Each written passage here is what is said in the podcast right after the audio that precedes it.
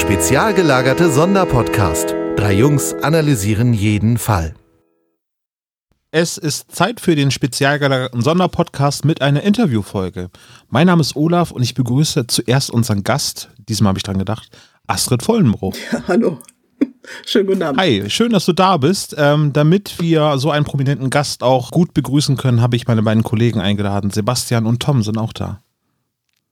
Servus. Hallo Astrid. Astrid, schön, dass du bei uns bist hier zu diesem Interview. Wir hatten äh, ein sehr schönes nachweihnachtliches Geschenk von dir bekommen, nämlich du hast äh, dich per Kommentar bei uns gemeldet, dass du unsere Folgenbesprechung zu Folge 150, die drei Fragezeichen und die Geisterbucht, äh, dass du sie gehört hast und dich darüber gefreut hast. Und ähm, so sind wir ins Gespräch gekommen. Und jetzt sprechen wir hier quasi in diesem Podcast miteinander. Ähm, ja, vielen Dank für die Einladung. Äh, ich habe natürlich überhaupt nicht damit gerechnet, dass daraus aus meinem harmlosen Kommentar irgendwie sowas wird. Naja, harmlos ist es nicht. Wenn wir so, so ein Feedback bekommen, ist das natürlich für uns ein gefundenes Fressen, dass wir dann eben Kontakt zu der Person haben, die dieses Buch dazu geschrieben hat. Sind wir denn gut mit deiner Folge umgegangen? Äh, also wenn ich, wenn es mir nicht gefallen hätte, die Besprechung, dann hätte ich keinen Kommentar hinterlassen. Dann hätte ich höchstens äh, reingebrüllt, es war eine Sky Rider, äh, Raider. und mehr hätte ich nicht geschrieben. Aber nein, es war okay. Aber weißt du, wenn ähm, jetzt jemand, der mit den drei Fragezeichen beruflich zu tun hatte, also gerade wenn die Autoren sich zu unseren Folgen melden und irgendwie ähm, teilweise bei uns in den Kommentaren Dinge richtig stellen oder bei YouTube kommentieren, das ist schon so ein, äh, das sind immer die Momente, in denen man sich am Getränk verschluckt. Ernsthaft? Ja, so ein bisschen schon, ja. Okay. Aber es hat mich, äh, es hat uns wirklich sehr gefreut, das von dir zu hören. Also es äh, ist auch wirklich schön, dass das jetzt geklappt hat und ähm, dass wir quasi nach all den Jahren, weil deine aktive Zeit bei den drei Fragezeichen liegt ja jetzt schon ein bisschen zurück, mhm. halt dich noch zu einem Interview begrüßen dürfen. Ja, ich bin wirklich so ein bisschen aus der ganzen Sache raus. also wenigstens die Geisterbucht ist jetzt schon elf Jahre her, zehn Jahre her. Äh, geschrieben war natürlich noch vorher. Ähm, und ich muss auch zugeben, dass ich, dass ich dann so sehr mit den Fragezeichen abgeschlossen habe, dass ich viele von meinen Unterlagen einfach gelöscht habe, viele von meinen Recherchen ähm, gelöscht habe und bei manchen Büchern überhaupt nicht mehr wusste, was ich da eigentlich geschrieben habe, weil das Kapitel einfach für mich völlig abgeschlossen war. Aber jetzt so seit dem, seit Weihnachten, seit ich halt dann die Folge gehört habe, bin ich dadurch, dass ich dann auch, auch eure Podcast-Folgen gehört habe, doch wieder ein bisschen reingekommen und ähm, habe so ja ein bisschen so mit Leuten Kontakt und ein bisschen mehr mit den, mit den Hörspielen wieder Kontakt bekommen und auch mit den Büchern. Also so ganz werde ich es wahrscheinlich nie wieder los. Wenn wir das jetzt richtig chronologisch einordnen, dann ähm, hast du dein erstes Buch äh, bei den drei Fragezeichen im Jahre 2005 rausgebracht. Das war äh, Der Geisterzug. Mhm. Und ähm, dein letztes offizielles Buch war auch Folge 150, ähm, Die Geisterbund. Genau. Und aber du hast auch schon vorher deine Duftmarke bei den drei Fragezeichen hinterlassen, nämlich durch eine Studienbekanntschaft, Freundschaft zu André Marx, weil da hast du auch schon, glaube ich, bei der ersten Publikation äh, schon sehr starken Einfluss auf äh, die Handlung genommen. Ist das richtig?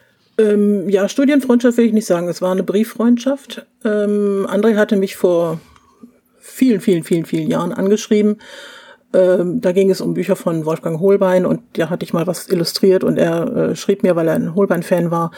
Und wir sind dann einfach in Kontakt geblieben und irgendwann fing er an, die Fragezeichen zu schreiben, wodurch ich überhaupt erst mit den Fragezeichen in Kontakt gekommen bin.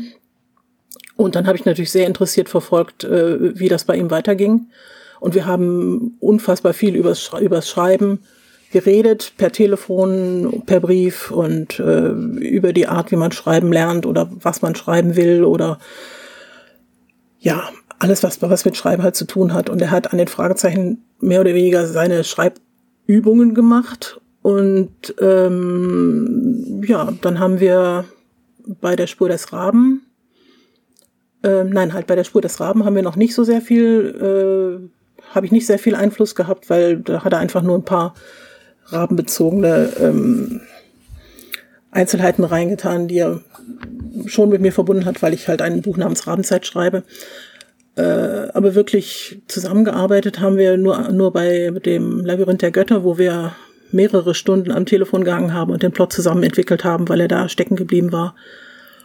Und äh, ja, dann haben wir natürlich später ähm, uns immer mal wieder über die Fragezeichen unterhalten und irgendwann fragte er mich dann, ob ich nicht auch mal Lust hätte, eins zu schreiben. Und ich sagte natürlich nein. Und ähm, dann hat er mich überredet und dann wurde es dann doch der Geisterzug.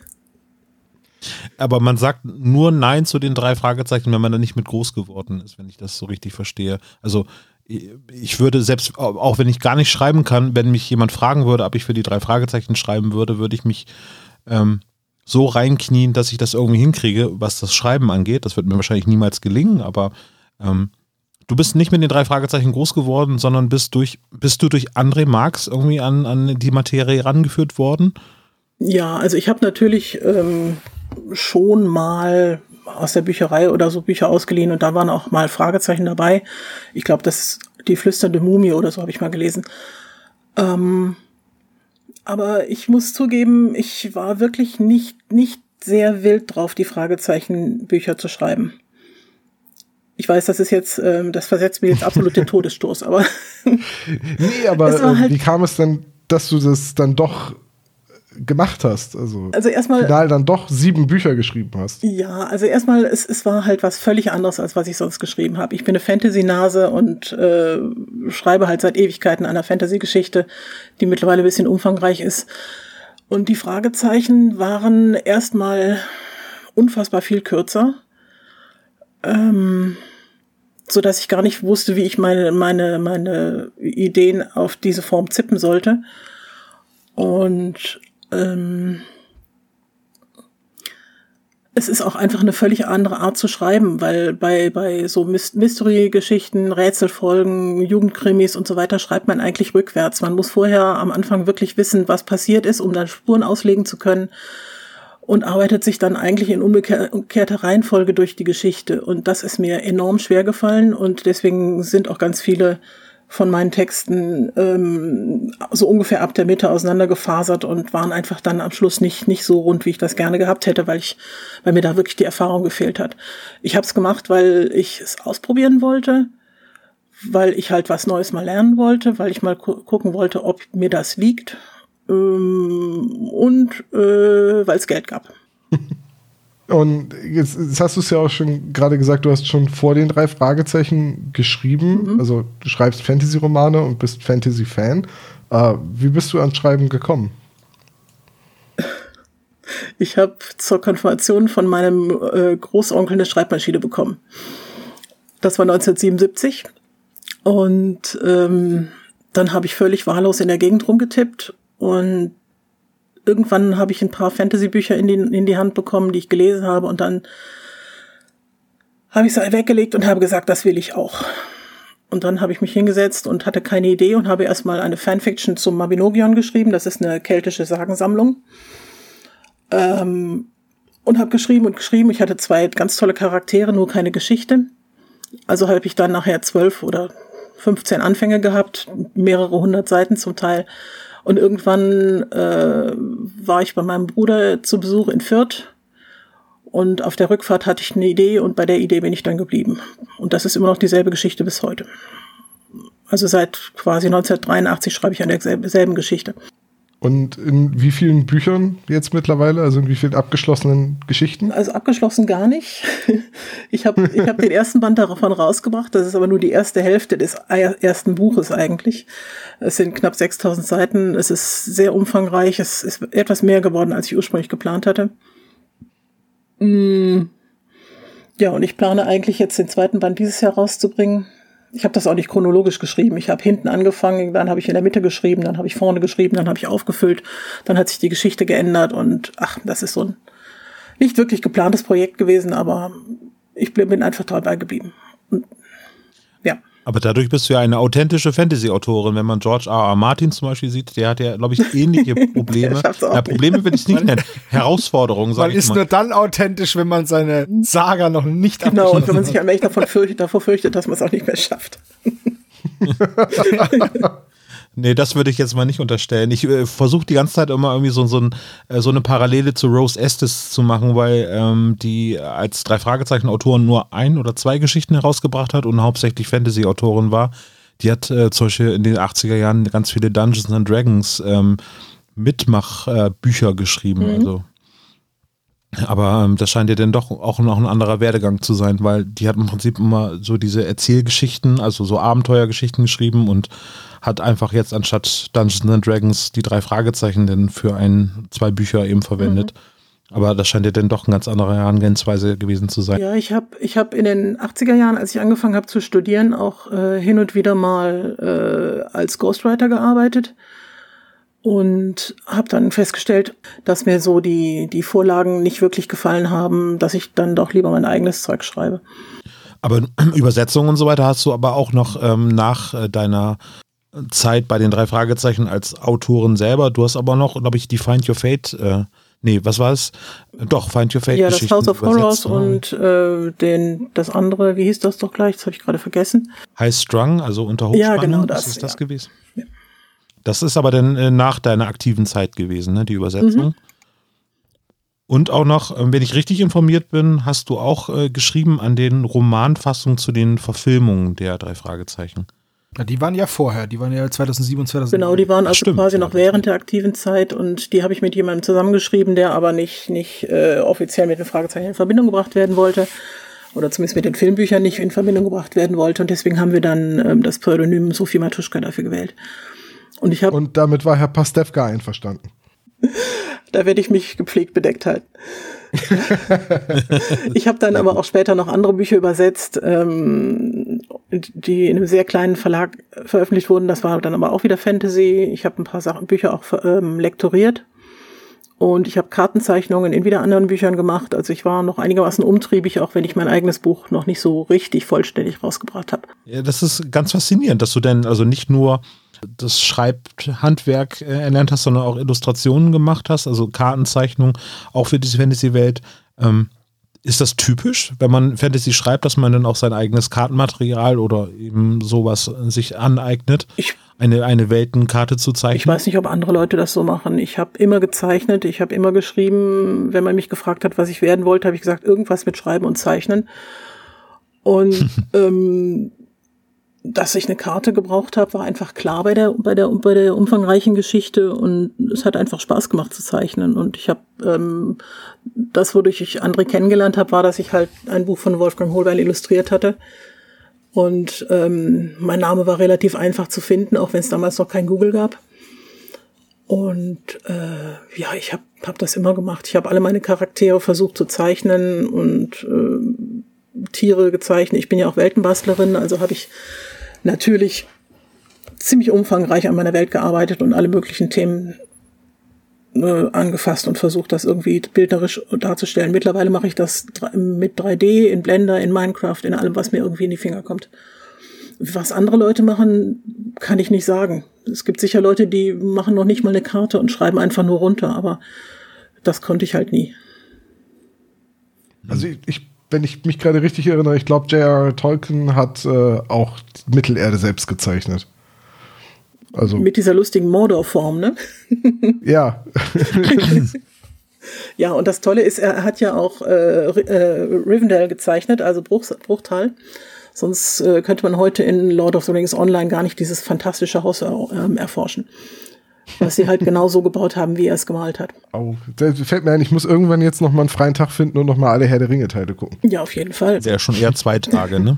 Das habe ich erst letztens gemacht und das ist schon wieder zu lange her. ah, Das Weihnachten geguckt. ja. Ich weiß gar nicht wann, aber es war auch gegen Ende letzten Jahres, soweit ich weiß. Aber wieder schon viel zu lange her. Weihnachten war Ende des Jahres. Ja. Also im Blog kann ich dir im Augenblick gar nicht. Naja, Ähm, aber wo wir gerade bei, bei Lieblingsautoren und so weiter sind, ähm, von deinen Büchern, von den drei Fragezeichen, sagst du, dass du mit einigen gar nicht mehr so zufrieden bist, aber welches ist denn dein eigenes Lieblingsbuch, was du geschrieben hast für die drei Fragezeichen?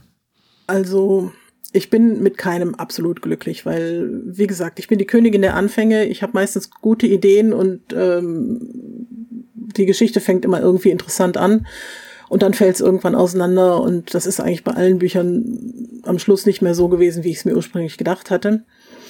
Ähm, ich mag den Geisterzug, einfach weil das wie ein Tor in eine andere Welt für mich war und weil damals die, äh, die ganze Fangemeinde über mich hergefallen ist und ich war plötzlich die Königin der drei Fragezeichen und dann war ich die schlechteste Autorin aller Zeiten. Also es waren ähm, sehr spannende Zeit und die verbinde ich halt auch immer noch mit diesem Buch.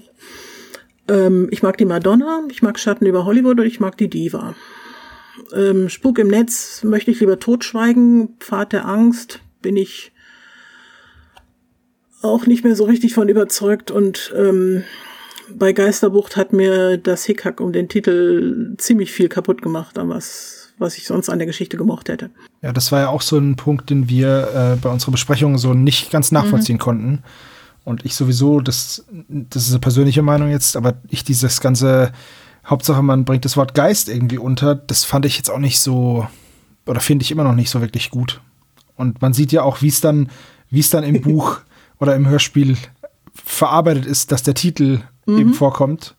Ja, ja, und das da drüben ist die Geisterbucht. So, ja, so habe ich das ja auch geschrieben, weil ich so wütend war, dass ich mir gedacht habe, genau. okay, das schreibe ich jetzt so da rein. Achso, das war also quasi die Auflage, der Begriff Geist, also die Folge soll Geisterbuch heißen, also muss es irgendwie drin vorkommen und du wolltest das dann schnell abhaken. Als ich dann den Auftrag bekommen habe, ein Buch zu schreiben und eine Trilogie zu schreiben, haben sie gesagt, ähm, haben sie mein Exposé durchgelesen und so weiter und haben gesagt, super, äh, Blutstein ist ein guter Titel, das machen wir jetzt so. Ich glaube, der kam sogar von denen. Ähm, und dann habe ich das geschrieben und eine Woche vor dem Abgabetermin bekam ich die Information von der Lektorin, dass äh, schon vor einem halben Jahr der Titel vom Marketing geändert worden war und das sollte dann jetzt Geisterbucht heißen. Und ähm, wie gesagt, eine Woche vor Abgabe. Und äh, an dem Tag war ich stockheiser, so dass ich nicht so ins Telefon brüllen konnte, wie ich es gerne getan hätte. Aber dann habe ich halt den Titel geändert, habe mit der Geisterbucht sonst weiter nichts angefangen und habe den Rest gelassen, wie er war.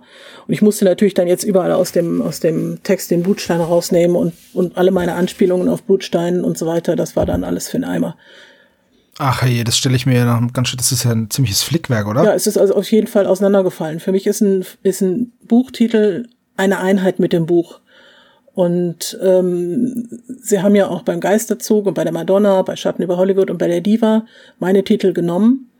Aber bei Spuk im Netz weiß ich gar nicht mehr, ob das mein Titel war. Aber die Geschichte war halt nicht gut.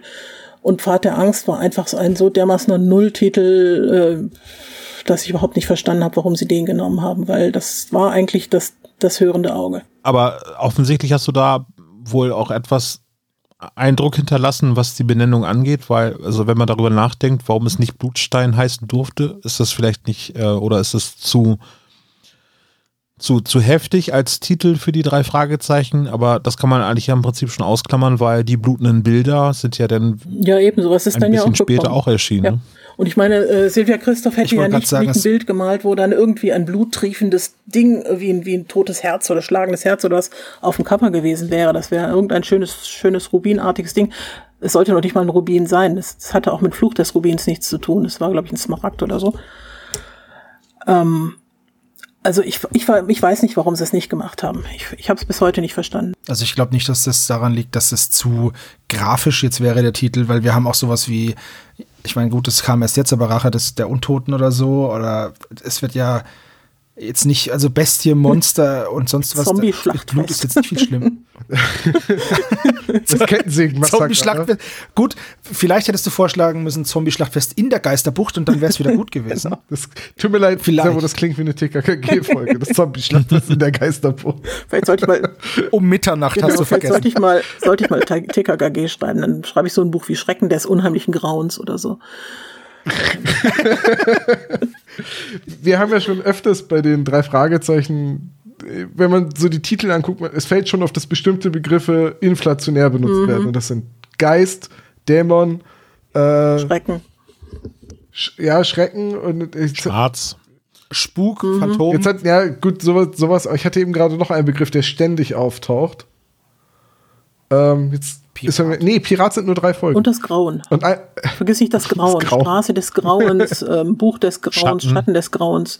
ja, solche Sachen. Also die halt. Titel werden immer ein bisschen reißerischer, in, Mhm. äh, so gefühlt in den letzten Jahren, wo ich, äh, wo ich dann teilweise auch, also gut, okay, jetzt immer wieder berücksichtigen, wir, wir haben die Perspektive von Altfans, wir sind erwachsene Männer über 30, die die, die Folgen hören, wir sind nicht mehr die Zielgruppe. Ähm, aber ich denke dann immer so, das muss doch auch möglich sein, einen spannenden Titel zu finden, der nicht irgendwie auf Geist, Dämon, äh, Bestie oder äh, Drache, Drache. etc. zurückgreift. ja, ich denke. Oder auch der Begriff Rache taucht sehr oft vor. Also wir haben irgendwann mal eine Auszählung gemacht zusammen mit unseren äh, Spezies im Discord und sind drauf gekommen, der durchschnittlichste drei Fragezeichen-Titel wäre irgendwie die Rache des schwarzen Dämons. ja, vielleicht sollte ich den noch schreiben. Ich würde ihn lesen. Vielen Dank. Würdest du das Angebot annehmen, wenn äh, man auf dich zutreten würde und sagen, Mensch, Astrid, kannst du nicht noch mal eine Geschichte schreiben? Also nicht die Rache des schwarzen Und ich möchte da kurz Dämons. noch was dran, dran anhängen. Oder was und was für ein Thema müsste es sein, dass du noch mal den Stift in die Hand nimmst? Also nicht die Rache des schwarzen Dämons. Aber ich habe, Das ist schon mal gut. Den haben wir uns auch gesichert, den Okay, Titel gerade. ich habe tatsächlich, ähm, während ich jetzt hier so eure Folgen gehört habe und ähm, doch wieder ein bisschen, bisschen aus der Diaspora zurückgekehrt bin und doch wieder ein bisschen was mit Fragezeichen zu tun hatte, habe ich tatsächlich einen Anfang gefunden, den ich vor auch bestimmt jetzt zehn Jahren geschrieben habe. Und zwar, ähm, deswegen hatte ich dich gefragt, Olaf, ob, ob Smithy in dem äh, Pfad der Angst-Hörspiel überhaupt vorkam. Ich habe Smithy wieder aus der Kiste geholt und äh, der sollte dann den Fragezeichen einen Auftrag geben. Und der ist ja so ein äh, kleiner Halunke, kleiner Dieb. Und mir mochte, ich mochte den Charakter, der hat sich nachher, während ich drüber nachgedacht habe, ganz nett entwickelt. Und den wollte ich gerne als Auftraggeber haben, weil er sollte auf den Schrottplatz kommen und äh, sagt, also ich, ich weiß nicht, was hier los ist, jemand hält mich für einen Dieb. Und dann, ähm, natürlich wissen sie, dass er ein Dieb ist und aus der Diskrepanz versuchen sie dann rauszufinden, was eigentlich gerade vorgeht. Und das verbinde ich mit ähm, einem Experiment, wo Justus ähm, sagt, aus Übungsgründen und damit wir fit bleiben, tauschen wir jetzt die Rollen. Das heißt, ich, also Justus macht jetzt die sportlichen Dinge. Ähm, Bob, die, äh, Bob ist der Kopf der Bande und äh, Peter macht die Recherche. Und das geht voll in die Hose. Und sie nehmen es halt alles nicht so ganz ernst und sie denken auch, dieser ganze Fall mit Smithy ist nicht so richtig ernst zu nehmen, aber möglicherweise, und weiter bin ich halt noch nicht, wird es doch deutlich ernster, als sie gedacht haben. Aber Justus zieht das eiskalt durch und sagt, nein, ich bin jetzt hier für die sportlichen Dinge zuständig und Peter für die Recherche. Ähm, das ist so eine Grundidee. Ich weiß nicht, ob ich da mal aus jeweils was mache. Zwei Seiten habe ich schon. Naja, das Das sind ja noch 124 oder Ich so. wollte gerade sagen, das ist doch schon fast Kapitel. Fast fertig, genau. nee, aber ich habe zurzeit äh, eigentlich ganz andere Dinge zu tun, als Fragezeichen zu schreiben. Das hat sich auch nur eingeschlichen. Es ist manchmal so, du hast eine Szene im Kopf und dann, bis man die hingeschrieben hat, ist die die ganze Zeit da und nervt und stört und labert und Und dann setzt man sich an den Schreibtisch und schreibt es auf, damit die Idee aus dem Kopf raus ist und Platz für andere Dinge dann da Genau, ist. und dann oder? sagt dir die Idee, ach guck mal, jetzt habe ich hier schon so einen so einen Fuß in der Tür, wie wär's denn mit? Und dann geht's halt weiter. Aber wie gesagt, ich Bis- weiß nicht, ob das eine Geschichte wird und ob ich es nicht wieder völlig verkacke und dann schaue ich mal. Na, ich sag mal so, wir machen mit dem Podcast weiter und du schreibst einfach noch ein bisschen. Guter Plan. Und dann reden, können wir ja so. und dann reden wir in einem eine Jahr halt nochmal. genau. Also was ich auf jeden Fall nicht nochmal machen werde, ist ein Buch anzukündigen, so wie ich es jetzt gerade getan habe, und einen festen ähm, Abgabetermin zu vereinbaren, weil mit Abgabetermin stehe ich so aufs Kriegsfuß, das kann ich einfach gar nicht. Also ich werde erst, wenn das Buch jemals fertig werden sollte, falls ich es denn schreibe, zu Kosmos gehen und fragen, ob die daran interessiert sind. Und die werden dann sagen, nee, wir haben jetzt echt genug Autoren, das reicht. Oder sie sagen, ja, wenn es sein muss, mach mal. Oder sie sind total begeistert, kann ja auch sein. Also sie haben damals gesagt, sie würden ähm, eventuell, auf jeden Fall, vielleicht noch mal was von mir nehmen. Aber ich habe mich halt dann sehr zurückgezogen. Darf ich da vielleicht mal fragen, du hast ja schon gesagt, der, der, dein, ähm, dein Kontakt mit den drei Fragezeichen war ja nicht der eines Fans, der an die Serie rankommt und du hast dann eine Geschichte geschrieben. Aber wie kam es denn dann, dass du dann noch für weitere Bücher geblieben bist? Ich wollte noch mehr Geld. Gut. Das ist eine sehr ehrliche Antwort. Also komm, das ist eine gute Motivation. Ich hatte keins. Und ja, Geld ist in der Regel eine gute Motivation, das stimmt. Ja, und nein, es war einfach. Das fühle ich total gerade. Okay, ja. also das Lektorat hat einfach gefragt, ob ich nicht Lust hätte, noch eine zu schreiben. Und ich habe gesagt, ja gut, ich hätte vielleicht Ideen für, für so drei, vier Bände. Und dann kann ich ja mal gucken. Aber dann ist halt alles irgendwie komplett entgleist. Dann kam der, kam der Rechtsstreit, dann wurde, wurden die Hörspiele blockiert, dann wurden die Bücher verboten. Es war eine extrem turbulente und, und chaotische Zeit für mich. Und ähm, dann hatte ich einfach keine Ideen mehr. Und dann wollte André eigentlich ursprünglich die 150 schreiben, ist aber dann zurückgerudert. Dann hatten wir überlegt, machen wir es vielleicht zusammen ist er auch zurückgerudert und dann blieb ich halt da irgendwann alleine und stand da plötzlich vor dieser 150 und ähm, dann habe ich gedacht, okay, das, das prügel ich jetzt durch, das wird dann auch eine Actionfolge. Ähm, kein Mystery und ähnliches Zeug, keine Geister, auf keinen Fall irgendwelche blöden Geister oder Rätsel oder sowas. Also habe ich natürlich Rätsel eingebaut und dann hatte ich die Geisterbucht und dann war alles irgendwie nicht so geworden, wie ich mir das vorgestellt hatte und dann habe ich gesagt, okay, das reicht jetzt auch. Ist das einfacher, Action zu schreiben als Mystery, oder? Ähm, mir fällt es nicht leicht, nein.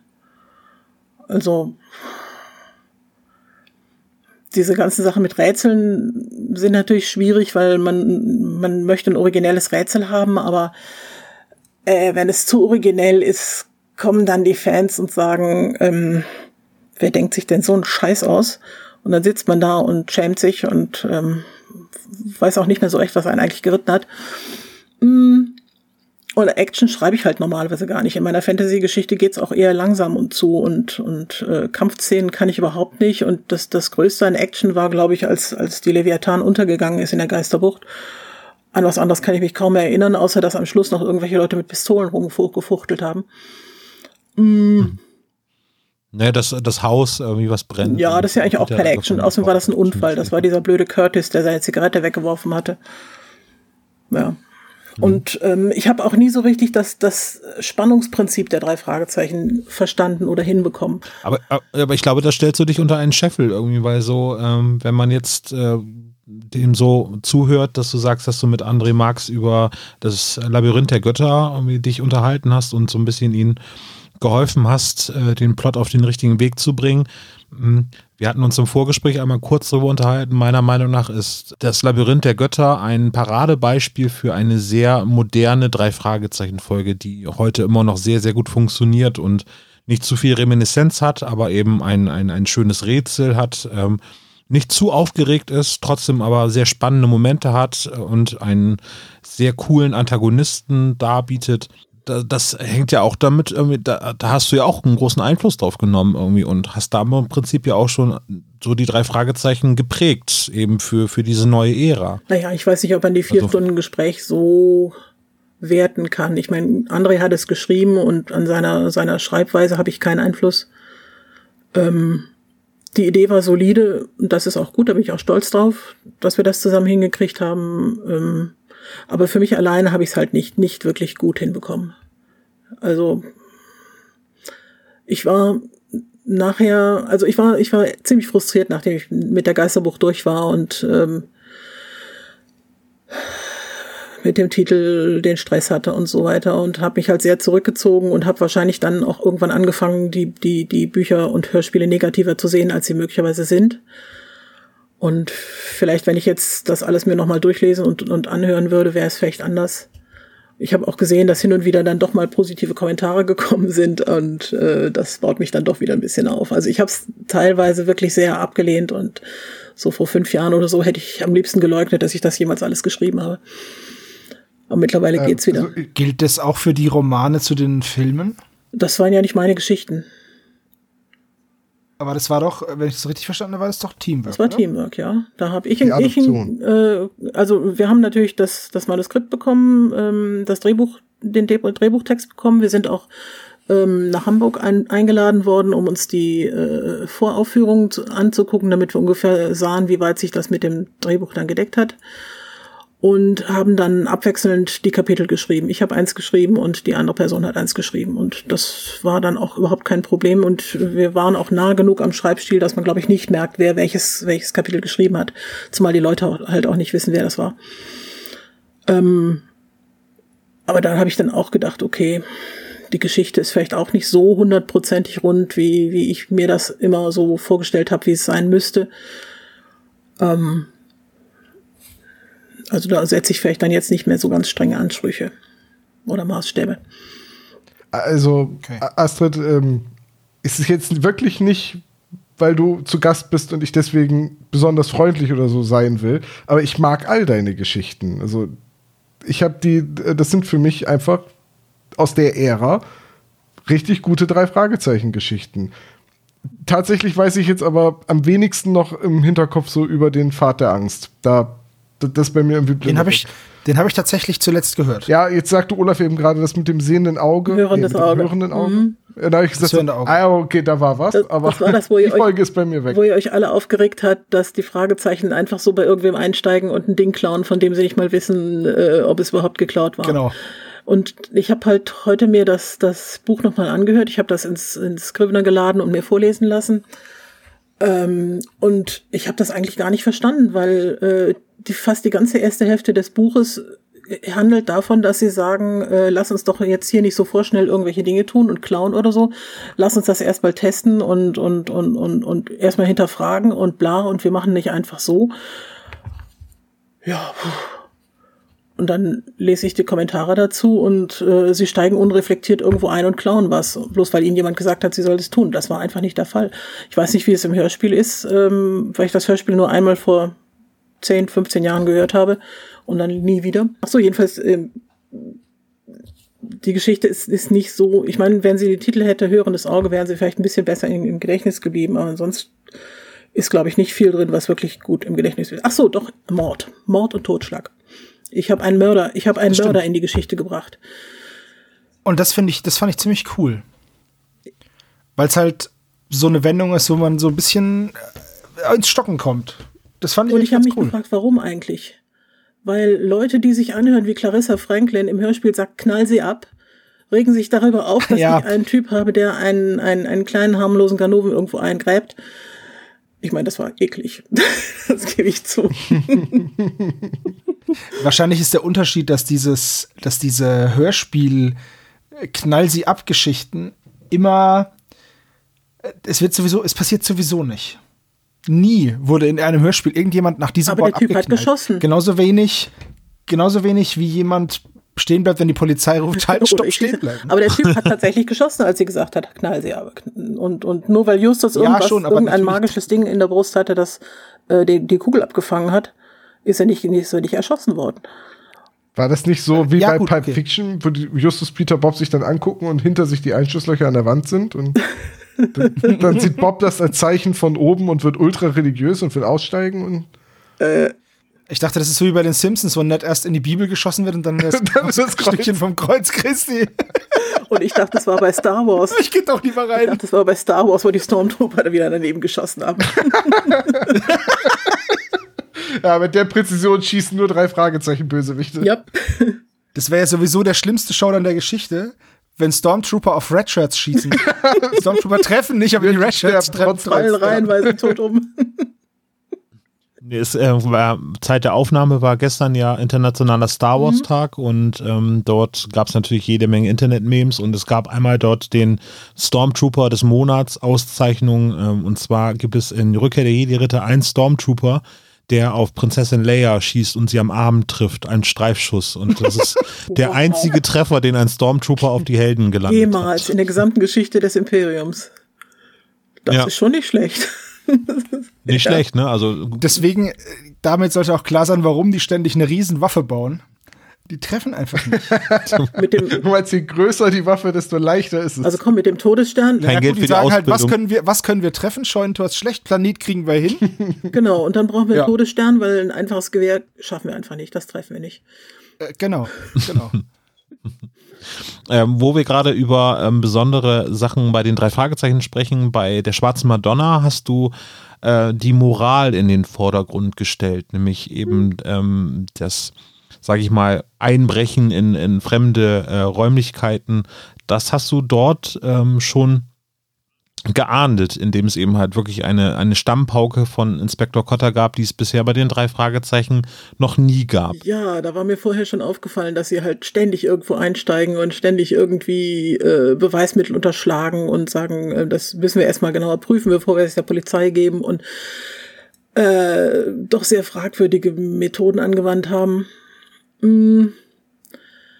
Und das hat mich einfach geärgert. Und dann habe ich gedacht, jetzt ähm, knallt's einfach mal. Und interessanterweise ist das größtenteils gut angekommen. Ne? Ich war, ich war ganz überrascht. Ich hatte eigentlich gedacht, ich krieg da enorm Prügel für, aber ähm, es gab dann doch sehr viele Leute, die gesagt haben, okay, wurde mal Zeit, dass Justus 1 äh, vor den Bug bekommt und in die richtige Richtung wieder abdreht. Genau. Aber äh, ich habe dann mir einige von euren später, späteren Folgen angehört, äh, wo er ja dann wohl doch immer mal wieder von Eugene und anderen Leuten und diesem, diesem ähm, von Mr. Grey ähm, versucht wird, auf die dunkle Seite der Macht gezogen zu werden und das dann zum Teil auch tatsächlich macht und äh, irgendwo fahren sie rum und haben plötzlich Knarren in der Hand und und und Straße des Grauens. Okay, also ich denke schon, dass dass die drei eine ganz deutliche Korrektur wieder in Richtung ähm, wir sind eigentlich Polizeitreue, Gesetzeshüter, treue Detektive auf der richtigen Seite. Ähm, dass sie wieder in die Richtung kommen und, und ähm, nicht zu kriminellen Methoden greifen, sondern einfach sich auf Schlauheit und Mut und Recherche und sonstige Dinge verlassen, um ihre Fälle zu lösen. Ja, das ist ja meistens das Credo, der Zweck heiligt die Mittel, äh, aber dass das in Frage gestellt wird oder eben diese Moralsachen, das ist vielleicht ist es schon rausgekommen, irgendwie bei den Folgenbesprechungen, die wir bisher gemacht haben, ist ähm, gerade solche Sachen, wo wo solche moralischen Fragen gestellt werden, finde ich persönlich immer sehr, sehr äh, ansprechend. Also eben bei Straße des Grauens, das hast du jetzt nicht geschrieben, äh, geht es darum, irgendwie Waffen zu verwenden und eben eine falsche Identität zu verwenden, aber eben das hast du ja auch bei der Schwarzen Madonna ziemlich auf den Punkt gebracht. So, das, äh, was sie, äh, wie sie handeln, hat Konsequenzen mhm. und äh, die sind nicht ohne. Und ähm, ja. ich, ich, ich, glaube, das ist auch wieder ein Schritt in diese Moderne, irgendwie, die, die sehr, sehr gut sind. Also du sagst eben, dass da diese moralischen Fragen gestellt werden, sind, glaube ich, genau die richtigen Stellschrauben, die die drei Fragezeichen brauchen, um auch irgendwie für, für die Jugendlichen, die das konsumieren, ähm, so ein bisschen auch zu verdeutlichen, was da so passiert und dass man das nicht einfach nur so wegsuchtet so. Ja, ich hatte damals ähm, den Eindruck, dass es, dass es nicht schlecht wäre, das, das mal äh, einfach ganz klar und deutlich zu sagen. Ich glaube, ich habe es Cotter in den Mund gelegt, dass er sagt, ähm, ein Einbrecher wird man dadurch, dass man einbricht. Oder und dann ist es völlig egal, zu welchem Zweck oder so, dann bist du jetzt erstmal ein Einbrecher. Und das ist einfach die falsche Richtung. Mhm, aber wenn du das dann mit den anderen Autoren quasi besprichst, es gibt wohl, oder ich denke, dass es irgendwie so eine Art Netzwerk unter den Autoren gibt. Also jetzt natürlich einmal das Zwiegespräch mit André Marx, aber ähm, das findet ja selten statt. Ist das denn nur eine Sache, wo man sagt, da hat man jetzt einen äh, Akzent gesetzt, irgendwie zu sagen, okay, ab und zu wird das mal beobachtet, was das moralisch bedeutet, was die drei Fragezeichen dort tun, oder sagen die anderen Autoren, oh, das ist mir egal, ich mache das wieder so, wie es immer war? Oder? Ich weiß ehrlich gesagt nicht, wie es heute ist. Zu der Zeit, als, als ich damit geschrieben habe, hatten wir keinerlei Absprachen. Und zwar gar keine. Also mhm. ich, äh, ich wusste ungefähr, was, was André machte. Er hatte dann auch einen, mal einen Plan der Zentrale gezeichnet und so. Aber was die Fälle angeht, haben wir überhaupt keine Absprachen unter den Autoren gehabt. Das ging alles nur direkt ans Lektorat. Mhm. Also es gab keine geheimen Nein. Treffen bei Vollmond auf irgendeiner Insel, wo man nur mit Vorzeigen des Siegel Um Mitternacht am Schwarzen Fluss heißt die Theke. Ja, das genau. Blöde war, da musste man. Oder um Mitternacht am Marmor. Ja, das Blöde war, da musste man sich immer ausziehen und nackt in der Gegend rumtanzen. Da war das mit den Gesprächen einfach. da hielten sich die Gespräche einfach in Grenzen und ja, also nein, es gab tatsächlich nicht. Ich meine, da war, war, war auch das, das Internet so ein bisschen noch in den, in den Anfängen, das habt ihr auch an den Folgen gemerkt. Ähm, da gab es kein, kein, kein Discord, da gab es kein Zoom, da gab es mal gerade Skype und Skype brach alle fünf Minuten zusammen. Ähm, ist, äh, manche Dinge ändern sich nie. also es gab definitiv keine Absprachen, jedenfalls nicht mit, zwischen, zwischen mir und den anderen. Ich habe dann äh, in der Geisterbucht versucht, was anzustoßen. Ich hatte die Idee, dass äh, in, jetzt in mehreren Folgen irgendwelche zwielichten Helfer auf dem Schrottplatz auftauchen und, und immer mal durchprobiert werden und eine Weile bleiben und vielleicht auch nicht bleiben. Und die hätten auch gute ähm, Anstupser sein können für neue Fälle und solche Sachen. Ich hatte überlegt, äh, Kenneth und Patrick mal wieder zurückzubringen. Alles so vage Ideen. Und ich habe in der Geisterbuch dann auch dieses, ähm, dieses, dieses Notizbuch von Peter mit reingebracht, wo er sich, sich besonders be bekloppte Formulierungen von Justus aufschreibt. Ähm, das war schon so gedacht, dass, dass die anderen das vielleicht übernehmen, aber das hatte ich damals nicht ausführlich gesagt und äh, ich weiß auch nicht, ob die anderen die Bücher überhaupt gelesen haben, außer Kari. Ähm, und ich glaube, da ist dann auch nichts draus geworden. Ich weiß nicht, ob jemals jemand wieder dieses Notizbuch oder die Idee der, der Helfer auf dem Schrottplatz oder so verwendet hat. Und sicher war es auch bei anderen Sachen so. Ähm, das Einzige, was übernommen worden ist, war das kalte Tor. Aber sonst gar nichts. Das hast du geschaffen, das ich kalte glaub, Tor? Ja. Ich weiß es nicht mal mehr. Ich, ich meine ja. Hm. So kann sein. Also äh, also ich halte es nicht für völlig ausgeschlossen, aber wie gesagt, es ist alles so jetzt zehn, elf Jahre her. Für mich ist das kalte Tor tatsächlich ein sehr feststehender Begriff bei den drei Fragezeichen. Von daher. Okay. Ich hätte jetzt auch getippt, dass es schon in den englischen Büchern drin war, der alte Kühlschrank, durch den man in die Dann habe ich es vielleicht geht, nicht, dann war ich, ich vielleicht nicht und äh, beschmück mich gerade mit fremden Kühlschränken, keine Ahnung. Nee, aber wenn du es verwendet hast, dann ist es auf jeden Fall schon etwas, was auf ja, jeden Fall also ja. lange Zeit nicht stattgefunden hat. Also auch irgendwie, also es gab ja eine Zeit bei den drei Fragezeichen, wo solche Sachen nicht erwähnt Ja. werden und äh, von daher. Das fand ich in den, in den Filmen lustig. Da gibt es doch die eine, da- das war, glaube ich, der erste Film, wo sie dann auf irgendwelchen Skateboards oder so durch einen ganz engen Tunnel Ja, flitzen. durch die Röhre, Genau. Und ja. dann habe ich auch nur gedacht, okay, Justus ähm, Bauch einziehen und durch. Das geht aber auch Ja, nicht vor, immer. allem, vor allem, der Schauspieler von Justus ist halt null irgendwie dick. Also ja, er hatte halt im. Gesicht so ein bisschen rundliches, aber, aber der Körper war überhaupt nicht irgendwie Justusartig. Das stimmt. Aber halten wir schon mal fest, also die Idee, dass die drei Fragezeichen die Rollen tauschen untereinander, ist ja schon mal ein guter Anfang. Und dann hast du Astrid ja noch eben Kenneth und Patrick auf dem Schirm gehabt. Guck mal, die Geschichte verdichtet sich doch. Also, Also ich, wenn ich, Endlich gehen die drei Fragezeichen nach Irland. wenn ich, ich, glaube, mal die Idee haben ein, alle ein, Autoren schon irgendwie gehabt. Und ich weiß nicht, warum das nicht ein da ist. Trope in den Raum werfen darf, Kreuzfahrt, wäre noch frei. Eine Kreuzfahrt nach Irland. Von mir aus.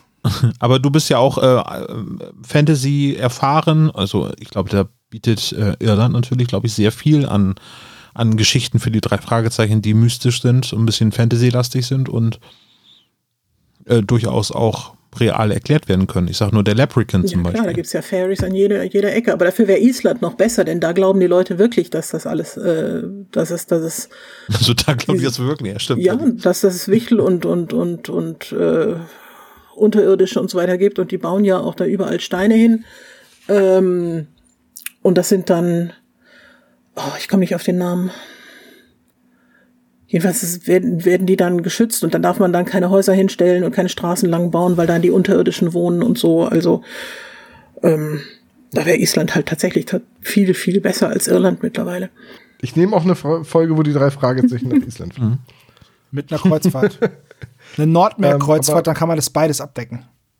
Was mir zu dem Einbrechen gerade noch eingefallen ist, beziehungsweise was ich sagen wollte, aber wir sind ein bisschen drüber hinweggekommen. Äh, für mich ist das immer so ein bisschen, wenn die drei Fragezeichen quasi sich hinterfragen müssen oder ihr Handeln hinterfragen, das ist etwas, was den Charakteren Tiefe gibt. So, und, und wenn, wenn ich jetzt eine Sache so aus meiner erwachsenen Perspektive mit den Serien und Filmen, die ich sonst so konsumiere, dann immer habe, ist dieses, ich sage, eigentlich brauchen die drei Fragezeichen noch mal ein bisschen Charakterentwicklung, ein bisschen Tiefe, ein bisschen mehr Tiefgang. So im Vergleich zu, wir haben jetzt äh, 128 Seiten, um wieder einen Versicherungsbetrug aufzudecken oder äh, verschwundene Gemälde zu finden und der Status quo bleibt erhalten. Ja, War, war- das bei dir dann auch immer so ein, so ein bisschen die Absicht dahinter, wenn, wenn du sie so moralisch hinterfragt hast? nee, ich habe sie dann nicht, nicht persönlich hinterfragt. Also ich habe nicht an ihren Persönlichkeiten rumgedreht, sondern ich habe mir nur die Handlungen aufs Korn genommen. Und mir ist auch aufgefallen, dass eigentlich, ich weiß nicht, wie es in neueren Büchern ist, aber wenn irgendwie mal ein Charakter Tiefe bekam, war das immer gleich Justus. Das Einzige, was Bob bekam, war Schläge auf den Kopf. Und das Einzige, was Peter bekam, war, äh, er kriegt eine neue Supersportart, bei, er, bei der er total toll ist. Und das hat nichts mit Tiefe zu tun. Ähm, also wäre es vielleicht an der Zeit, mal nach Bob und, und Peter ein bisschen zu gucken. Aber die sind halt in den, in den Charakteren nicht wirklich tief angelegt, auch von Robert Arthur einfach nicht. Das ist also ein bisschen schwierig. Was, was wären denn für dich Entwicklungsschritte für Peter und für Bob? Ja, das ist halt die Frage. Ähm, deswegen überlege ich ja mit dem Rollentausch.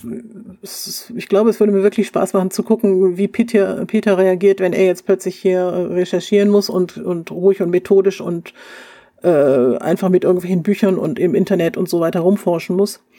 Oder wenn Justus merkt, wie sehr er an seine Grenzen kommt, wenn er auch nur äh, einmal den Schnapp ich mir ruft. Ähm, ja, und Bob, der dann plötzlich eine Führungsrolle einnehmen müsste. Also es, ich denke, da könnte man schon einiges machen, aber ich weiß halt nicht, dass das ist ein Experiment und, und ich habe keine Ahnung, wohin mich das führen würde. Hm. Könnte sein. Wer wäre denn dein Liebling eigentlich von den drei Fragezeichen? Oder sind sie zu eindimensional, dass du sagst, irgendwie, die sind halt einfach ein, ein, ein Dreigestirn, was man irgendwie so nicht trennen kann? Also nicht zu eindimensional, das kann ich so nicht sagen. Ähm, aber ich betrachte sie halt nicht als lebendige Menschen, sondern sie sind ein Prinzip.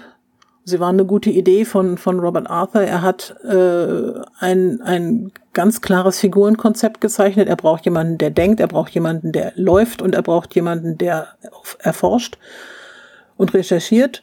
Er hat ihnen mit dem, mit dem, mit dem äh, Schrottplatz einen fantastischen Abenteuerspielplatz verpasst. Er hat ihnen äh, Kontakte in die Filmindustrie gegeben. Er hat ihnen Kontakt in die äh, zur Polizei gegeben und ähm, es ist einfach ein, ein, ein, ein ganz klares Gefüge, wo jeder seine Rolle hat, aber über diese Rolle gehen die Leute eben nicht wirklich hinaus, außer wenn dann André Marx ankommt und äh, Morten irgendwelche welche äh, Geschichten zuschreibt und so, aber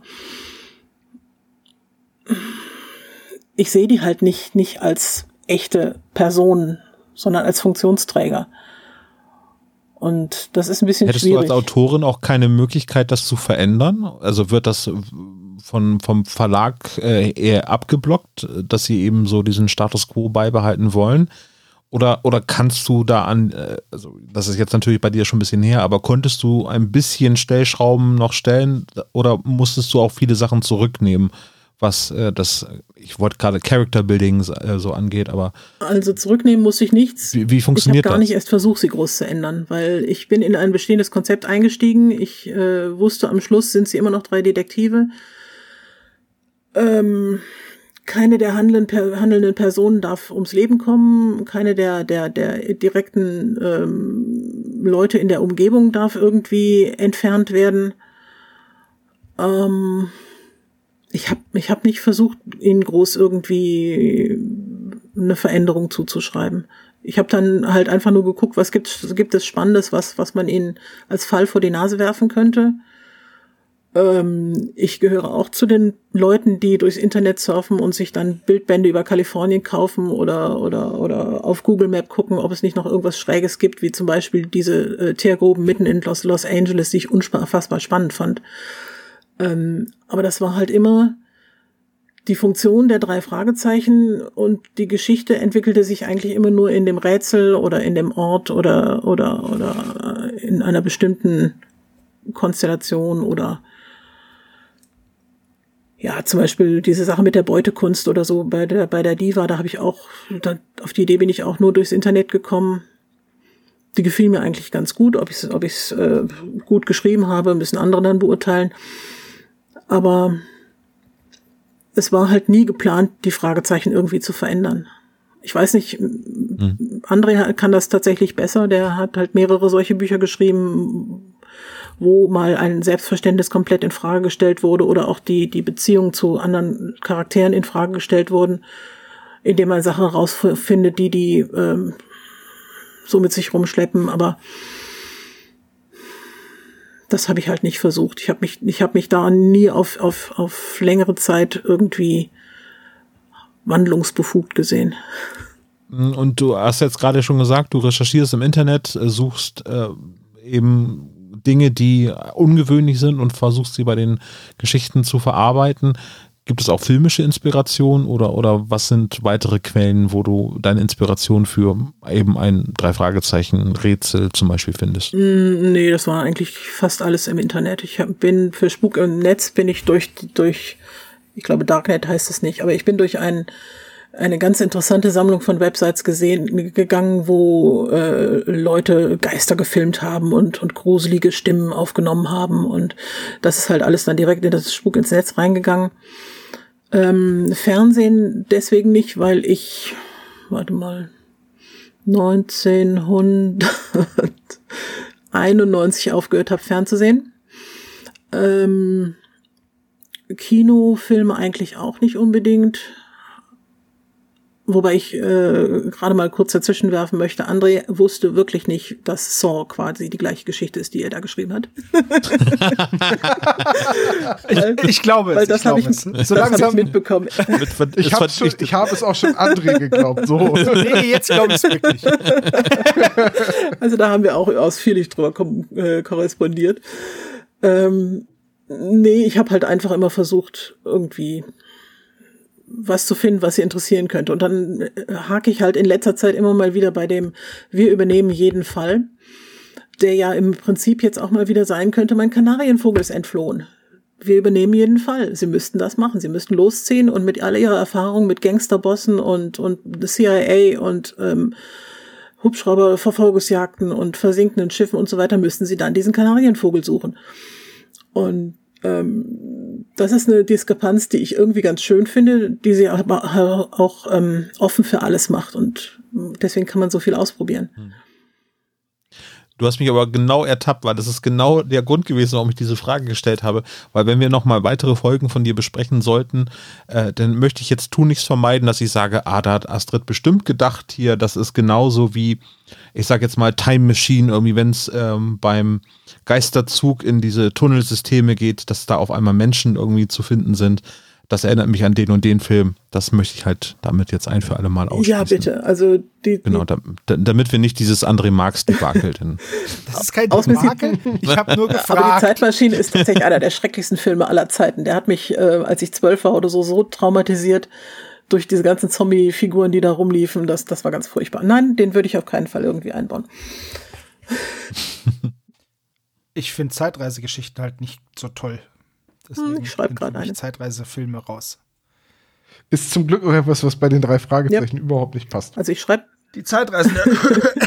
ich schreibe gerade eine Fantasy-Geschichte mit Zeitreise, die wahrscheinlich auch völlig in die Hose geht, weil ich überhaupt nicht in der Lage bin, diese verschiedenen Zeitebenen äh, zusammenzufügen oder auch nur auseinanderzuhalten. Das ist nämlich genau das Ding, an dem es mhm. immer scheitert. So dieses. Aber da habe ich mal eine Frage. Also, wenn, wenn, wenn du jetzt dich an Zeitreisen ransetzt, so, ist Zeitreise für dich quasi, man macht eine, eine, eine parallele Zeitlinie auf, wenn man in der Vergangenheit etwas ändert? Oder ist es für dich dieses Butterfly-Effekt-mäßige, äh, wenn du jetzt aus Versehen auf das eine Insekt drauf trittst, regnet es in der Zukunft Donuts? Ähm, ich glaube, es ist tatsächlich der Butterfly-Effekt. Aber wie gesagt, ich krieg's nicht auf die Reihe. Es ist äh, nicht ganz so einfach. Und machst du das dann so, dass du deinem Selbst begegnen kannst? Oder verschwindet man aus der Zeitlinie, in der man gerade ist und taucht in der anderen auf? Das weiß ich noch nicht. Weil das ist ja die, das ist ja so eine Art äh, Zeitreise, die noch funktioniert, wenn man sich nicht ständig selber über, die, über den Weg mhm. läuft und dann am Ende, wenn man zurückreist, ist man zu zweit in derselben Zeit wieder irgendwie so. Im Augenblick habe ich mir so beholfen, dass ich die äh, zeitverschobene Ebene in, in einen bestimmten äh, Umkreis von einem Ort gestellt habe. Das heißt, außerhalb dieser, dieser dieses ähm, Ausdehnungsgebiets, wo die, wo die Zeit, wo, an, wo die Zeit anders ist, ähm, geht sie halt normal weiter. Also es ist quasi wie eine Zeitblase irgendwo. Das Ding hieß mal das magische Tal. Und das war ein Tal, in dem Magie funktioniert und zwar nur in diesem Tal. Und sobald man über eine bestimmte Grenze rauskommt, ist man wieder in der unmagischen Welt, ist man wieder in der unmagischen Zeit. Und deswegen, ähm, man geht als eigen, als als Person quer durch diese Welten und oder quer durch diese diese Gegenden und quer durch die Zeiten und begegnet sich nicht selbst. Man ist, ist nicht nicht an mehreren Orten gleichzeitig oder so. Magisches Tal, ich bin ja für Geistertal. Dankeschön. du möchtest unseren Gast aber auch wirklich äh, verstrecken, ne? Aber das ist unfassbar. Nein, ich denke mal, ich denke mal, dass Astrid genau weiß, wie ich das jetzt hier. nee, das Ding heißt tatsächlich nicht mehr das magische Tal. Es heißt zwar nicht das Geistertal, es heißt jetzt Wederland. Ah, okay. Und ähm, das ist ein Titel, den ich gerade ganz gerne mag. Und so bleibt das auch. Das kennt man bei uns im Norddeutschland ja vom Wattenmeer. Das ist ja ähm, weder genau. Meer noch Land. Auch also. tatsächlich einen Ort, der weder Land heißt und ich, ich glaube eine Düne oder so. Und ich hoffe, dass die Besitzer dieser Düne es mir nicht übel nehmen werden. Weil das ist einfach so ein fantastisches Wort, dass ich es einfach klauen musste. Wir verraten es nicht. Wie viele Hörer habt ihr? Ansonsten zwei. die verraten es auch nicht. Okay. Ansonsten kannst du auch gerne das Werderland benutzen. Das ist ein Teil von Bremen. Gute Idee, aber ich brauche halt das also, Weder da drin. Aber ich muss zugeben, ich schreibe auch noch eine so, andere okay, Geschichte, gut. die heißt Die Geister von Talarea. Und das ist ähm, was mit Geistern.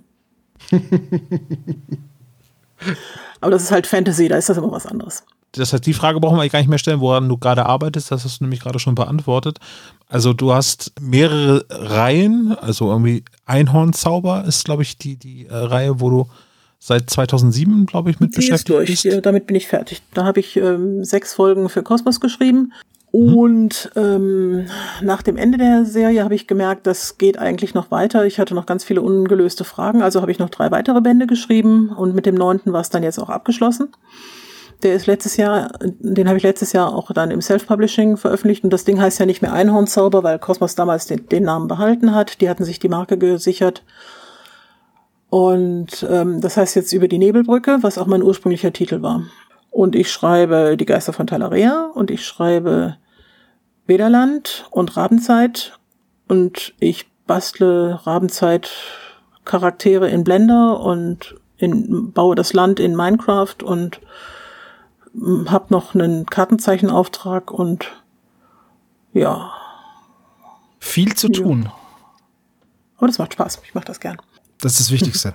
Und Geld verdienen und natürlich Geld auch. Natürlich. Ja, okay. aber es klingt eher nach Berufung. Ja, aber ernsthaft, äh, mit dem Self-Publishing verdiene ich so gut wie nix. Also da kann ich nicht hingehen und sagen, das mache ich wegen dem Geld. Ja, aber man hat das Gefühl, dass, dass du natürlich unzufrieden bist mit den Sachen, die du veröffentlicht hast, dass du natürlich permanent das versuchst zu verbessern. Und, ja, ähm, natürlich. Das, das finde ich sehr, sehr schön. Irgendwie. Ich weiß nicht, sowas gibt es wahrscheinlich nicht. Man kann ja kein Buch patchen, irgendwie sozusagen. Irgendwie. Also Ach, mittlerweile schon. Also dadurch, dass, dass man jetzt E-Books machen kann, kann man natürlich ähm, Kleinigkeiten reparieren und, und Tippfehler verbessern und so weiter. Und dann lädt man das einfach bei Amazon hoch und beim nächsten Mal, wenn jemand das liest, kriegt er halt die verbesserte Version. So jetzt hoffe ich das. Und ähm, dann ist es ja schon so ein bisschen gepatcht, aber ich habe an Band 1 von Rabenzeit jetzt tatsächlich nicht, nicht mehr viel geändert. Ich habe vielleicht mal einen halben Satz gelöscht, weil der überhaupt nicht mehr zu dem passte, was nachher kam, aber ähm, das geht jetzt schon. Das finde ich gut. Und ist, ähm, die, wenn ich jetzt mal fragen, also ich spiele gar, gar kein Minecraft irgendwie, ist das ein öffentlicher Server, wo du, wo, wo man das sehen kann, was du nee, gebaut das ist, hast? Ähm, privat, weil das Land ist einfach zu groß. Ich habe ähm, 60.000 ähm, Blocks in alle Richtungen. Und das kann man nicht auf den Server packen. Aber was ich gemacht habe, ist, ich bin durch meine Hauptstadt gelaufen, habe das gefilmt und habe das auf YouTube gepackt. Dann packen wir den Link, wenn wir das dürfen, mal in die Show Notes mit rein. das wollte, klar. Ja. Kein Problem. Ich habe es mir ja? sogar schon angesehen. Okay. ja, da, damals, als du den Kommentar gepostet hast, wo ich bin und gesagt, naja, da hat man dann geguckt, so, was ist denn das für ein YouTube-Kanal? Wir dachten ja erst auch so, ist das jetzt wirklich Astrid Vollbruch? Hat wirklich Astrid Vollbruch unsere Folgenbesprechung gehört? Und äh, da habe ich mir das halt angeguckt ja. und ja. Es, es kam ja auch, es kam ja dann auch unter dieser, diesem Kommentar ein Kommentar von jemand anderem, der sagte, ich glaube nicht, dass das Astrid Vollbruch ist. Und ich, ich frage, so, tja, Edge Badge ist es nämlich wohl. Ist es nämlich wohl. Und ich frage mich, wie kommt man auf die Idee, dass man das nicht ist? Weil ähm, ich, ich bin nicht prominent, ich bin ein völlig normaler Mensch. Naja, nicht wirklich. Also ich, ich bin jedenfalls, ich sitze hier an meinem Computer, ich äh, bin ein Mensch, ich wohne in einer Wohnung, ich laufe raus, ich gehe einkaufen. Ähm, warum soll ich denn nicht im Internet unterwegs sein und, und Kommentare zu irgendwas geben? Ich, ich verstehe einfach diese, boah, die echte Astrid Vollenbruch läuft da durch die Gegend und, und hat auf mein, mein, mein, mein Video geantwortet. Das, das verstehe ich einfach für mich nicht, weil ich sehe mich nicht als prominente Person oder irgendwas. Ja, weißt du, ähm, das, das kann ich total nachvollziehen, weil geht uns jetzt, auch euch geht's so. ja auch, ne? Wenn, wenn jetzt irgendjemand, ja, wenn jetzt irgendjemand sagt so, ähm, also ich hatte das schon, was jemand zu ihm gesagt hat, oh Mann, du bist Tom vom Spezial Sonderpodcast. ja, eben, genau dieses Jahr und. So, ne? Ändert das jetzt irgendwas? Das, das ist halt, ja, aber ich, weißt du, für, für jemanden, der halt den Podcast hört, der viele Stunden mit den Stimmen auf den Ohren verbringt, den, der hat das Gefühl, einen zu kennen. So, der, da ist, ist man jemand, ich sage jetzt mal in Anführungsstrichen, Besonderes. Und für uns als drei Fragezeichen-Fans, du hast, du hast die Geschichten, die wir so mögen, geschrieben. Natürlich kennen wir dich, natürlich bist du äh, im Kreise der drei Fragezeichen-Fans bekannt. Ja, das war eigentlich mein Hauptproblem bei der ganzen Geschichte. Ich, ich, wollte nicht irgendwo bekannt sein. Ich wollte, ich wusste nichts von dieser ganzen Fan-Maschinerie. Nein, Maschinerie ist das ganz falsche Wort, aber ich hatte, als ich den Geisterzug geschrieben habe, überhaupt keine Vorstellung, was auf mich zukommen würde. Und dann bin ich ins Internet gegangen und hab's gesehen. Und ähm, ich kann mit sowas nicht gut umgehen ich kann freundlich lächeln und sagen, Dankeschön, nett von dir. Und dann denke ich, oh Gott, kann ich jetzt bitte endlich wieder nach Hause, weil ähm, das ist alles viel zu viel. Ja, aber, aber, aber das ist ja auch der Grund, warum das Ganze passiert. Mhm. Also, ne, du stehst halt auf diesen Büchern als Autorin drauf ja. und das ist für mich etwas Unnahbares, so, ähm, weil ich das selber niemals hinkriegen würde, dass ich sage, okay, das ist jetzt hier mein, äh, mein Buch oder so. Das, das würde mir ja nicht gelingen. Und dementsprechend mal, ist das ähm, natürlich Achtung ha und. Hannes hat ja auch ein Buch geschrieben jetzt. Mhm. Mhm. Man kann das schon schaffen, wenn man das wirklich möchte. Wer ist Hannes? Dr. Knobel, äh, unter Ach dem so, Namen kennst Dr. du ihn. Dr. Knobel, okay. Der hat sein Erstlingswerk ähm, geschrieben. Und äh, ja, also ich bin sehr stolz auf ja, meinen gratuliere. Bruder. Was, warum, Aber weißt du, was wirklich komisch wird, wenn deine eigenen Familienmitglieder anfangen, dich nach Autogrammen zu fragen? ja gut, ich habe ja für eBay mit einem großen B. ich habe ihn schon gefragt tatsächlich. Er musste das Buch signieren natürlich. Ja. Und das ist einfach irgendwie ein Habe ich geschrieben, er, er habe ich gesagt, er möchte doch bitte irgendwas Herzliches reinschreiben. Ich bin ja schließlich sein Bruder. Hat er reingeschrieben für Seppo. Und das war's. Danke, ist eine Top-Widmung, Mensch. Das ist auch nicht so einfach. Wer da richtig tolle Widmungen immer reinschreibt, ist Bernhard Henn. Okay. Der, äh, der redet kurz mit dir und dann schreibt er was rein, was zu dir passt. Das ist wirklich cool. Das ist ja toll. Ich traue mich ja nicht mal viel Spaß beim Lesen zu schreiben, weil ich immer denke, oh Gott, vielleicht mag er es nicht oder sie oder vielleicht das ganz furchtbar. Also ich habe mir mal ein Buch signieren lassen vom Autoren und er schrieb rein, ich habe dieses Buch gerade entwertet und kaputt gemacht. Bitte kauf ein neues. Auch nicht schlecht. Aber mit Bernhard Hennen haben wir den Kreis, glaube ich, ziemlich gut geschlossen, weil Bernhard Hennen hat zusammen mit Wolfgang Holbein geschrieben mhm. und Astrid hat Illustrationen für Wolfgang mhm. Holbein gemacht. Ja, das Krass. ist meine, meine Mich interessiert total, Vergangenheit. Für welches für welches Buch hast du denn bitte die Illustration Die Stadt der gemacht? schwarzen Krieger. Ich glaube damals, als das rauskam, hieß es noch die Stadt der Totenkrieger, aber dann fand Goldman das auch irgendwie blöd und hat die Stadt der schwarzen Krieger draus gemacht. Und ähm, da bin ich auch nur dran gekommen, weil Wolfgang Holbein bei mir im selben Ort gewohnt hat. Und ich eines okay, Tages ja. an sein Haus geschlichen bin und ein Manuskript in seinen Briefkasten geworfen habe von der Kurzgeschichte. War, war ein kurzer Weg, passt. Das war wirklich sehr kurz. Und dann äh, habe ich gedacht, oh Gott, hätte ich das doch nicht gemacht. Aber ich, ich wusste nicht, was ich sonst machen sollte. Ich kannte halt niemanden, es gab kein Internet. Ähm, ich wusste nicht, wie ich an irgendwas rankommen sollte. Ich wusste nichts von irgendwelchen Verlegern oder Lektoren oder so. Ja, und dann habe ich halt Wolfgang Holbein heimgesucht. Und der rief mich dann an und sagte, hm, ja, wäre nicht schlecht, komm doch mal vorbei. Und ähm, daraus entwickelte sich dann eine ganz nette Freundschaft. Ich habe dann ähm, nächtelang ihm zugehört, wenn er, wenn er mir irgendwas für, übers, übers Bücherleben und Verlagsleben und überhaupt das, das gesamte Buchgeschäft erzählt hat, wovon ich keine Ahnung hatte. Ähm, ich habe für ihn äh, seine Datasetten abgeschrieben. Die, die Heldenmutter habe ich fast komplett runtergetippt, die er mir diktiert hatte. Äh, ich habe seine Kinder gebabysittet und so. Also war alles sehr spannend. Und dann ist er leider weggezogen mit seiner gesamten Familie und dann ist der Kontakt auch abgebrochen. Aber er hatte mir damals dann diese äh, Illustration verschafft und über die Illustration bin ich dann an André gekommen oder beziehungsweise André an mich. Und so fing das an. Die Heldenmutter war das erste Buch, was ich von Wolfgang Holbein gelesen habe. Das erste Holbein-Buch, das ich konsumiert habe, weil das hat mir ein älterer im Zeltlager vorgelesen. Abends, wenn wir alle im Zelt waren, hat er uns in den Schlaf gelesen mit der Greif. Okay. Cool. Ja. Der hat uns das immer vorgelesen, bis alle eingeschlafen sind und dann ähm, ja, ging es jeden Abend weiter. Das war echt cool. Apropos Einschlafen. Ich verstehe es nicht. Wie kann man Leuten zuhören und dabei einfach einschlafen? Also ich dachte, man legt sich hin und macht die Augen zu und äh, Ja, das passiert von alleine. Also das Ding ist, es gibt Menschen, die können nicht schlafen, wenn sie was hören. Ich kann immer schlafen. Also wenn ich jetzt, wenn wir jetzt sagen würden, ja komm, ihr braucht mich nicht mehr, dann kann ich jetzt hier auch pennen. Weil das ist meine Superkraft. Ich kann innerhalb von einer Minute einschlafen. Das heißt, wenn ich was zum Einschlafen höre, funktioniert das nicht. Weil ich sowieso einschlafe, bevor es irgendwas passiert ist. Ich kann das sehr, sehr gut. Ich kann zu Hörspielen gut einschlafen, wenn es eine gewohnte Geschichte ist. Ähm, was ich dann wiederum nicht verstehe, dass äh, Spezies bei uns in die Kommentare schreiben, dass sie uns auch zum Das habe Einschlafen ich auch hören. gelesen. ja, das, das finde ich auch ein bisschen Ja. schwierig, weil ähm, bei, bei Geschichten, okay, dann kennt man ja die Geschichte und weiß hoffentlich irgendwie, wie es ausgeht, es sei denn, man schläft immer so früh ein, dass man niemals das Ende hört. Aber bei euren Podcasts, ähm, das ist doch jetzt nicht so, dass man die hundertmal hört und dann jedes Wort mit mitschlafen kann. Manche Leute hören das Okay. öfters.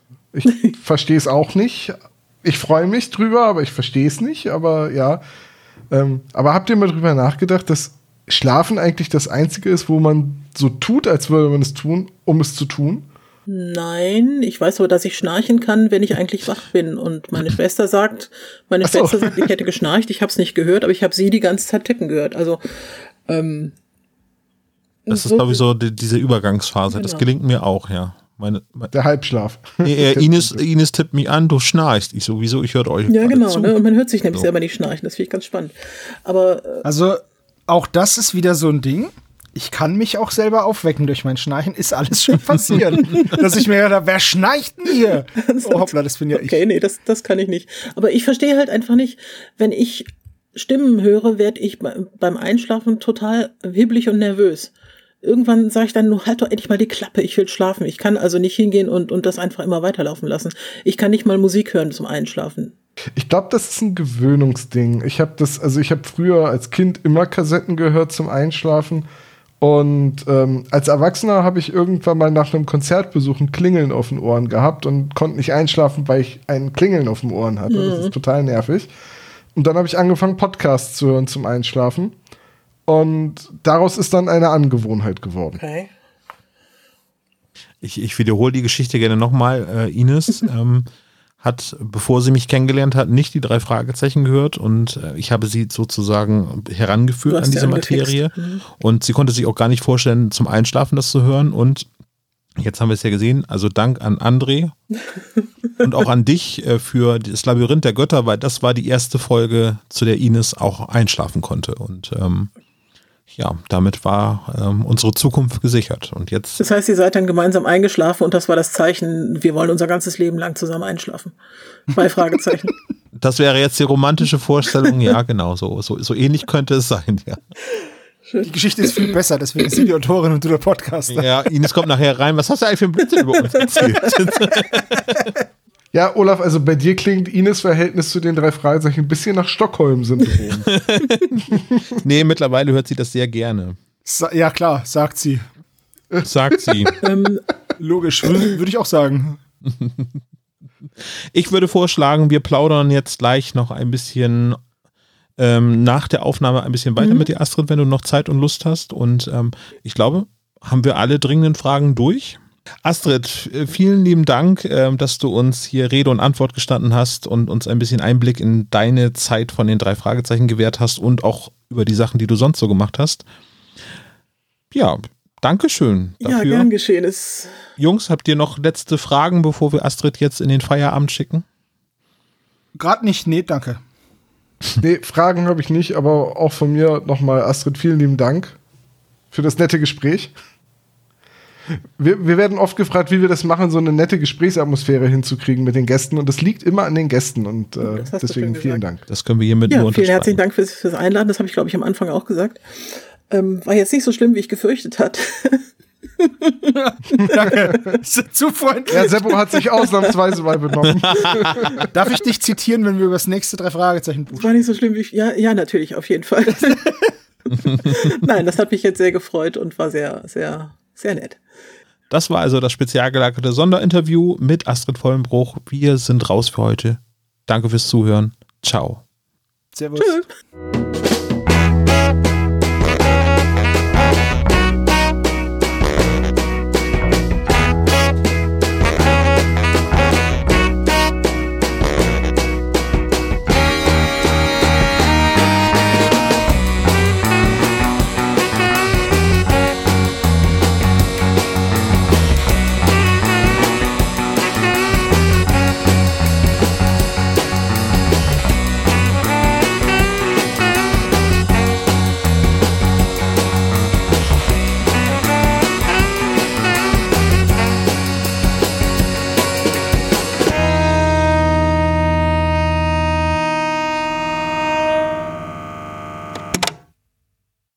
Das war der spezial gelagerte Sonderpodcast.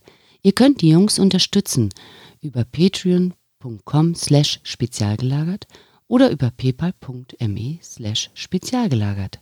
Der SSP bedankt sich recht herzlich bei Dr. Orgel für das tolle Intro und der Station Voice Heinz Kreinbaum. Der SSP ist ein Hobbyprojekt und steht in keinem Zusammenhang mit Kosmos oder Europa.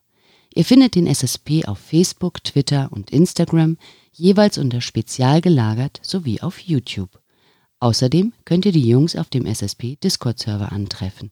Alle Links findet ihr natürlich auf der Webseite spezialgelagert.de.